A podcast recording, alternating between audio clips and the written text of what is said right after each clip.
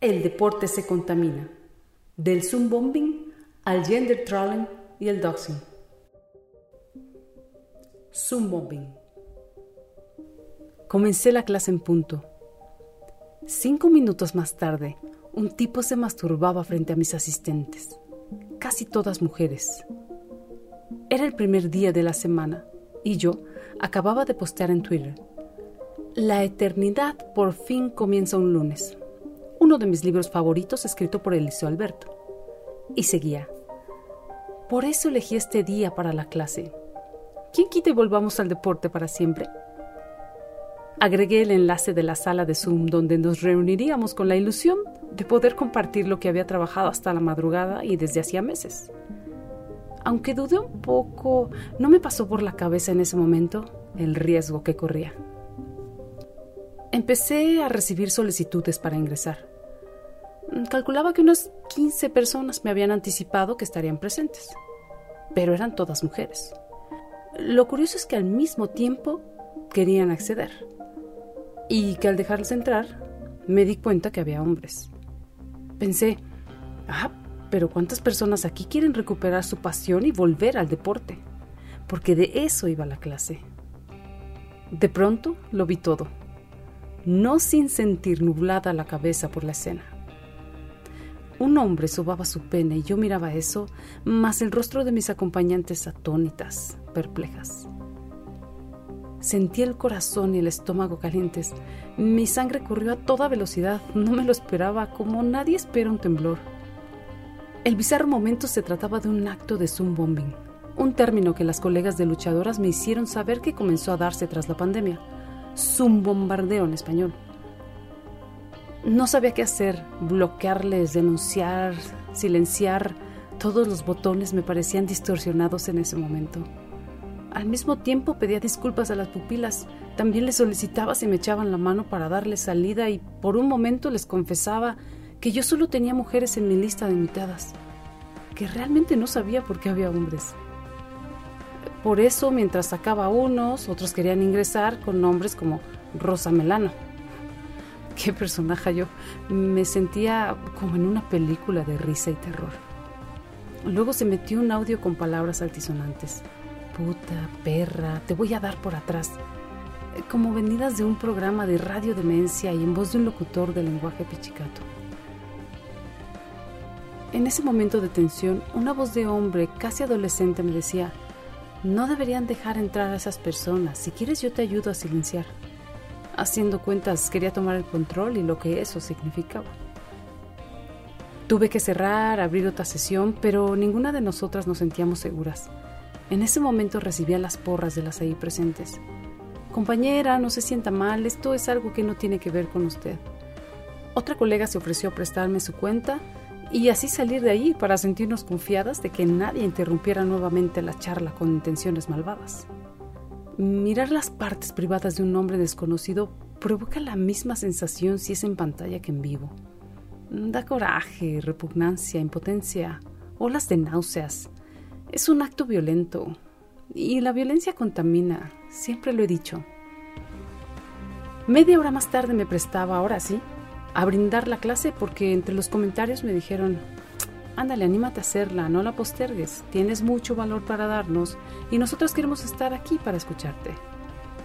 También me hacían ver que si hubo gente que se quedó fuera, como así fue, podría grabar la sesión y enviárselas. Me animé, pero primero tomé mi pañuelo blanco. Tenía ganas de limpiarme las amargas lágrimas calientes que brotaron para desahogarme de ese cóctel de emociones malsanas. Y agarré valor para continuar. A pesar de que mis palabras iban más lentas que mi cerebro procesando aquel suceso, continué. Fluí y terminé en hombros. Pero aquella noche dormí tarde, pensando en el olor de la vulnerabilidad que creía ver solo detrás de la puerta principal de mi casa. Varias personas extrañas se habían metido a mi habitación de internet y me sumí en un sopor agitado. Al día siguiente vi el mensaje de Zoom. Tu sesión está en riesgo. Has posteado en Twitter este enlace y eso no te garantiza la seguridad que aquí te brindamos. Le abre la puerta a cualquiera, incluyendo gente no deseada, a que entren a tu reunión. Desafortunadamente hemos visto sesiones como la tuya interrumpida por gente malvada que busca en redes sociales por cuentas no protegidas y las comparte con intrusos potenciales. Él hubiera, mis queridos escuchas, él hubiera. Esa misma semana, la futbolista del América, Hanna Gutiérrez, de 17 años, recibió un mensaje. Es una amenaza directa para ti, Hanna Gutiérrez. Hoy no pasas la noche. Te regresas a la Ciudad de México o voy a matarte. Te tengo vigilada. Niña TikTok, fuera Hanna. Ahorita algo te voy a hacer aquí en Mazatlán. Vete o le haré algo a tus papás hoy en Guapo en su residencia. Le amenazaba un usuario en Twitter. Sucede que no era la primera vez que una futbolista haya pasado por eso. Ya en octubre del 2020, la jugadora Greta Espinosa de Tigres Femenil, de 25 años, recibió también mensajes en la misma red social. Si no estás conmigo, no estás con otro. Le decía el usuario que cambiaba de cuentas y aseguraba que le haría daño a ella y a sus padres. Incluso posteó detalles y dirección de dónde vivían. Ambos clubes respaldaron a sus jugadoras. Y de hecho, el América lanzó un comunicado con el nombre de otra futbolista que también había sido acosada y amenazada. Selene Valera. Ana Karen del Toluca sumó su voz y dijo haber vivido una experiencia similar tras recibir una carta acompañada de dos balas donde se mencionaba que iba a las instalaciones de cantera de Pumas solo para provocar a la afición. Pero si tú me preguntas, fue el caso del adolescente Hannah el que agitó el problema de la violencia en las redes contra las jugadoras. ¿Y por qué ella? Mm, quizá porque la popularidad en el mundo del fútbol femenil es esa que suele medirse por muchas personas dada la cantidad de seguidores en el escaparate llamado Instagram. Y Hannah atrae a casi el millón de miradas. La fama no es fortuita.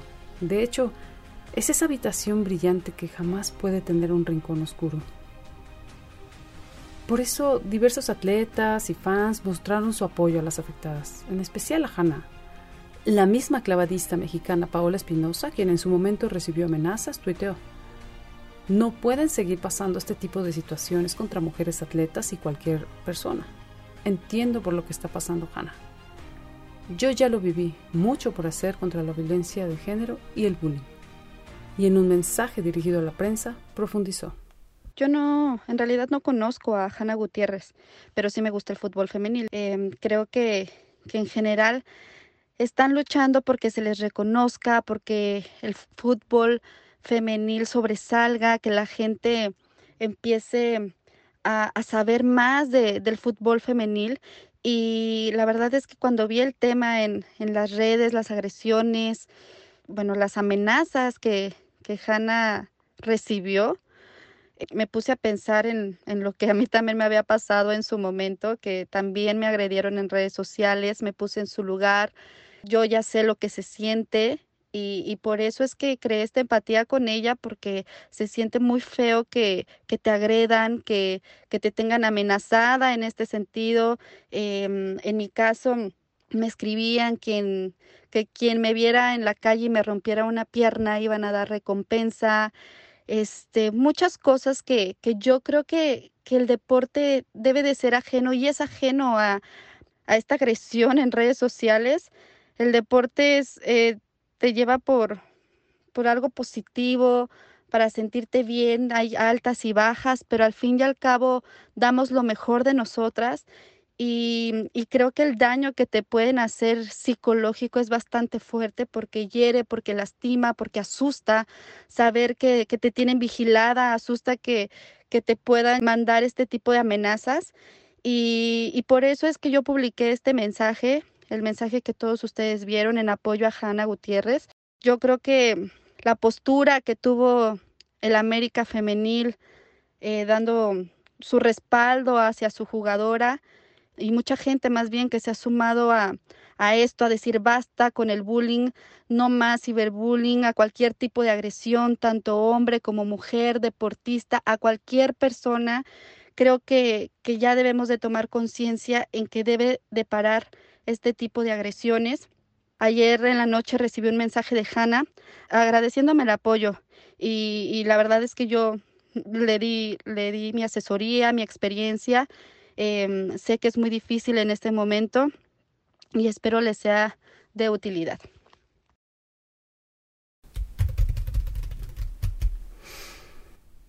El sonido de las teclas mientras escribo esto me estremece. La violencia contra las mujeres va en aumento y ya he sabido que se ha exacerbado en el presente contexto de pandemia. Abres el periódico y el Universal dice que las llamadas al 911 por violencia en el hogar aumentaron 5.9%. El Reforma que cada hora en la Comisión Nacional para Prevenir y Erradicar la Violencia contra las Mujeres se reciben siete denuncias por el delito de lesiones cometido contra ellas. Y el economista, tal como la ONU dice, la violencia de género es una pandemia, una pandemia dentro de otra pandemia. Y citan a su vez a la titular de la CEGOP, Olga Sánchez Cordero. En un acto de defensa emocional personal que quizá ya te haya contado antes, me propuse alejarme de los periódicos, pero el ejercicio resulta ser una evasión esporádica. Imposible. Lo terrenal y lo virtual son un mismo universo. Aún así opté por refugiarme en la literatura, porque la búsqueda de respuestas sobre la condición humana nunca acaba. Me fui con temporada de huracanes, uno de los libros de la mexicana Fernanda Melchor, y no pude evitar envolverme en sus palabras. Dudo si tú podrías no hacerlo. Fernanda describe la violencia del erotismo más oscuro con un ritmo que no te deja respirar. Sitúa su novela en el ambiente de un México profundo, las matosas, un pueblo abandonado por la justicia, acosado por la miseria y lleno de historias crudas que a veces te vapulean de un lado a otro y otras tantas te llevan por una escalera que dice solo de bajada, directo hacia el mismito infierno. Mientras leía el libro, lo cerré de vez en cuando para suspirar y mirar a través de la ventana. Tanta crudeza me provoca el mismo sabor a hiel en la boca. ¿Qué ser humano amenaza a las futbolistas? A una clavadista. ¿Cuándo y por qué decide una persona irrumpir en espacios ajenos al suyo? ¿Cómo es su vida? Y jugué con ponerle rostro a los personajes de Fernanda. Gender Trolling y Doxing. Luego me respaldé en algunas lecturas académicas. Saber más sobre la violencia de género me inquieta desde hace un tiempo. Vengo de una familia de ocho mujeres, incluida mi madre, y todas hemos pasado por alguna situación de hostigamiento y acoso dada nuestra condición de género. En esos textos también busco términos que, igual que tú, voy agregando a mi lenguaje cotidiano y más al de esta nueva normalidad, entre comillas. Encontré que el Zoom bombing o el Zoom bombardeo y el cyberbullying no son los únicos que albergan a un troll detrás. También está el gender trolling, yo lo leo como troleo de género en español. Y el doxing, así D-O-X-I-N-G. Dos palabras que nos detallan aún más la violencia específica que vivimos las mujeres en las redes sociodigitales. El primero, el gender trolling, habla de una expresión más virulenta e insidiosa de las prácticas de troleo habituales dirigidas específicamente contra las mujeres, según detalla la socióloga chilena y doctora en ciencias políticas Daniela Cerva. Y el libro Gender Trolling, cómo la misoginia se volvió viral, la respalda. De hecho, abunda sobre las características del gender trolling. Los troles de género usan insultos gráficos sexualizados y basados en el género para degradar a las mujeres como objetos sexuales e insultarlas por ser mujeres. En los ataques de troles de género, las mujeres son típicamente llamadas coños, putas, rameras y similares. Su apariencia es insultada al llamarlas feas, gordas y mucho peor. Y usan representaciones gráficas de pornografía que son frecuentemente hechas para las mujeres objetivo. El mismo libro señala que aunque pueden aparecer en blogs particulares, también lo hacen en Twitter, Facebook, YouTube, Spotify, email, en fin, diversos foros de discusión y además aparecen simultáneamente para llevar a cabo sus ataques multifacéticos. Hmm me suena una experiencia cercana. La característica que quizás suele ser la más común en todos los troleos de género es que inundan a su objetivo con violaciones explícitas y amenazas de muerte, muchas de las cuales son creíbles. También inducen miedo a sus objetivos al postear su dirección, mientras incitan a otros a usar esa información acrecentando un ataque en vida real. Ahí está, justo lo que pasó con Hannah y Greta. Esta última característica, de vuelta con Daniela Serva, es precisamente la que ella denomina doxing. La investigadora cita a Engler y da cuenta que en Internet la violencia contra las mujeres también se materializa mediante robo de identidad o doxing, en este caso, y menciona la revelación de datos personales como domicilio o teléfono, y ojo, suma la alteración y publicación de fotos sin consentimiento.